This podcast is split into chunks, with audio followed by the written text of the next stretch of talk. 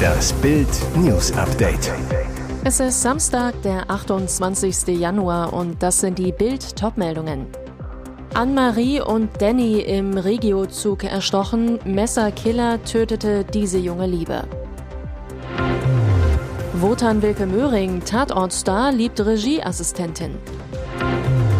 Er gehörte zu den Dschungelcamp-Favoriten. Dieser Star ist raus. Seit einer Woche waren Anne-Marie und Danny ein Paar, saßen im Regionalzug von Kiel nach Hamburg verliebt nebeneinander. Dann brach das Böse über sie herein und löschte die junge Liebe aus.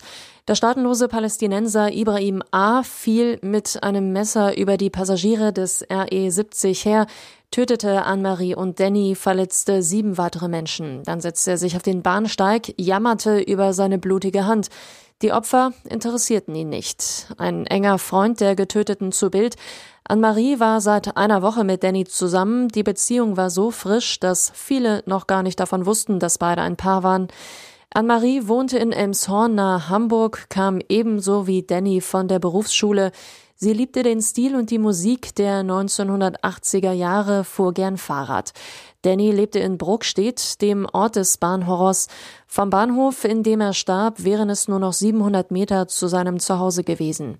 Vom Grundstück seiner Eltern aus hatte er als Kind immer die Züge sehen können, machte später bei der Deutschen Bahn eine Ausbildung zum Industriemechaniker. Ein enger Freund, es ist so unglaublich tragisch. Danny liebte die Bahn, war so glücklich, dass er diese Ausbildung machen konnte und dann wird er ausgerechnet in einem Zug ermordet. Der Messerkiller aus dem Regionalzug Ibrahim A. war nur sechs Tage vor der Fahrt aus der U-Haft entlassen worden, obwohl er als Messerstecher bekannt war, im Knast Mitgefangene und JVA-Beamte angriff. Dieser TV-Kommissar hat das Glück gefunden. Tatortstar Wotan Wilke Möhring sprach jetzt bei Gala TV erstmals über seine neue Freundin, Regieassistentin Anna Moczynski. Er, man trifft den Partner da, wo man am meisten Zeit verbringt. Das ist dann bei der Arbeit. Bild wusste seit Sommer 2022, dass der Schauspieler wieder in festen Händen ist. Bei der Hochzeit von Filmfreund Moritz Bleibtreu im Juli in Hamburg erschien das Paar gemeinsam. Damals wollte sich Wilke Möhring auf eine Bildanfrage nicht äußern. Die neue Partnerin geht mittlerweile in der Hamburger Wohnung des TV-Stars ein und aus. Freunde beschreiben sie als bodenständig und erzählen, wie toll sie mit Wotans Kindern umgeht. Aus der Ehe mit Anna Theis hat der Schauspieler zwei Töchter und einen Sohn. Und der Altersunterschied, Wotan Wilke Möhring im Gala-Interview, ich bin halt einfach fitter, das seien technische Details, die nichts mit der Liebe zu tun hätten. Er gehörte zu den Dschungelcamp-Favoriten. Dieser Star ist raus. Die Luft wird dünner im australischen Busch. Die Zuschauer überlegen sich inzwischen ganz genau, wen sie auf dem Dschungelthron sehen möchten. Und so mancher bisherige Favorit auf den Titel muss ums Weiterkommen ins morgige Halbfinale bangen. Einer von ihnen ist Lukas Cordalis. Der Katzenberger Ehemann und Dschungelkönig Spross sorgte am Donnerstag für gleich mehrere Eklats und machte sich vor allem seine Buschkumpan Gigi und Papis zum Feind.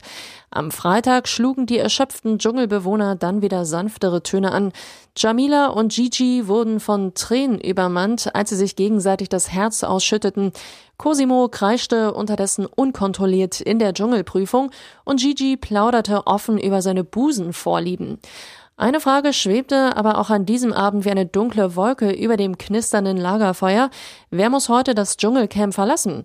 Diese Nachricht sorgte für Tränen bei den Campern. Für Model Puppies Love Day war der Ausflug in die Wildnis am Freitagabend vorbei. Gigi wollte seinen Kumpan bei der Abschiedsumarmung gar nicht wieder loslassen. Jamila fluchte, scheiße. Puppies wirkte allerdings gelöst und freute sich. Ich werde euch vermissen, aber ich freue mich auch ein bisschen auf neues Essen jetzt. Krise? Welche Krise? Trotz Rekordinflation und Krieg in der Ukraine sieht Bundeskanzler Olaf Scholz die deutsche Wirtschaft wieder auf dem Weg der Besserung.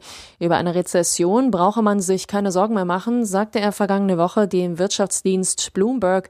Ich bin absolut überzeugt, dass wir dies nicht erleben werden.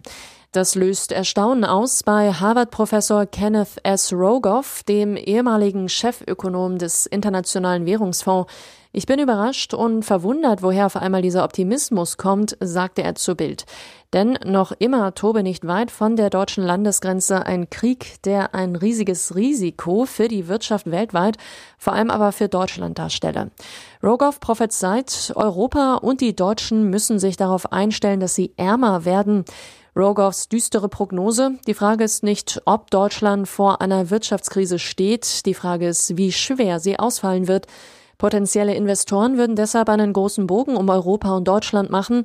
Es gibt viele gute Gründe, jetzt gerade nicht in Deutschland zu investieren. Die politische Lage verunsichert sie. Und jetzt weitere wichtige Meldungen des Tages vom Bild Newsdesk. Seit acht Tagen ist Boris Pistorius Verteidigungsminister. Direkt nach seinem Amtsantritt ging es für ihn hoch her. Vor einer Woche die gescheiterte Rammstein-Konferenz, am Mittwoch dann doch die Ankündigung Leopardwende. Wir schicken Kampfpanzer in die Ukraine. Doch ob er seiner größten Aufgabe, die Bundeswehr auf Vordermann zu bringen, gewachsen ist, ist noch völlig unklar. Im Interview mit der Süddeutschen Zeitung machte Pistorius jetzt klar, das Bundeswehr-Sondervermögen von 100 Milliarden Euro wird nicht reichen. Auch den regulären Etat von rund 50 Milliarden Euro im Jahr hält Pistorius auf Dauer für zu wenig. Verteidigungsexperten warnten ebenfalls bereits, dass das Sondervermögen von 100 Milliarden Euro bei weitem nicht ausreichen werde, um die Bundeswehr wieder umfassend und modern auszustatten. Die Wehrbeauftragte des Bundestages Eva Högel hatte kürzlich von einem Finanzbedarf von 300 Milliarden Euro gesprochen. Pistorius erteilte zudem der von der Ukraine geforderten Lieferung von Kampfflugzeugen eine Absage. Ich halte das für ausgeschlossen, sagte er. Grund, Kampfjets seien viel komplexere Systeme als Panzer und hätten eine ganz andere Reichweite und Feuerkraft. Da würden wir uns in Dimensionen vorwagen, vor denen ich aktuell sehr warnen würde. Schockdiskussion in Schweden. Steht die Monarchie vor dem Aus? Ausgerechnet Historiker Hermann Lindquist, der einst Privatlehrer von Kronprinzessin Victoria war, sagt ja. Und Schwedens größte Boulevardzeitung berichtet nun sogar auf der Titelseite. Lindquists Argument, der Königsklan verliert seine adlige DNA. Am Ende ist da nicht mehr viel blaues Blut übrig. Denn König Karl Gustav selbst und alle drei Kinder sind bürgerlich verbandelt. Lindquist prophezeit für Viktorias Erstgeborene, ich glaube, dass Estelle unsere letzte Königin sein wird. Es wird Referenten und Untersuchungen geben und dann wird man sich für die Republik entscheiden. Knallharte Konsequenz, in 30 bis 40 Jahren ist die Monarchie tot. Über die 1980 geänderte Thronfolgeregelung, die Viktoria statt Karl Philipp zum Thronerben machte, sagte der König selbst kürzlich, als Vater fand ich es furchtbar. Das hat einiges in meinem Leben verändert. Seit 2020 kickt Emre Can beim BVB. Damals kam er von Juventus zurück in die Bundesliga. Jetzt spricht er erstmals über ein Thema, das ihn immer wieder an seinen Ex-Club erinnern wird. Can beim Streamingdienst The Zone. Ich hatte einen Tumor in der Schilddrüse und brauchte dringend eine Operation. Die Schilddrüse musste raus. Man merkt, du kannst so viel Geld haben, das kannst du alles haben, aber Gesundheit ist das Wichtigste. Der Tumor in der Nähe der Stimmbänder war während des Medizinchecks bei seinem Wechsel 2018 vom FC Liverpool zu Juventus Turin entdeckt worden. Er sei Juve dankbar, dass die das herausgefunden haben. Allein dafür hat sich der Wechsel gelohnt. Zum Glück sei es bei ihm nie lebensbedrohlich gewesen. Er habe keine Nachwirkungen. Von solchen Dingen sei er früher immer gelangweilt gewesen, aber das gehört im Leben dazu. Das rate ich jedem, egal wie gesund er ist. Wenn man solche Dinge rechtzeitig feststellt, kann man handeln. Bei mir war es rechtzeitig und dafür bin ich den Ärzten extrem dankbar.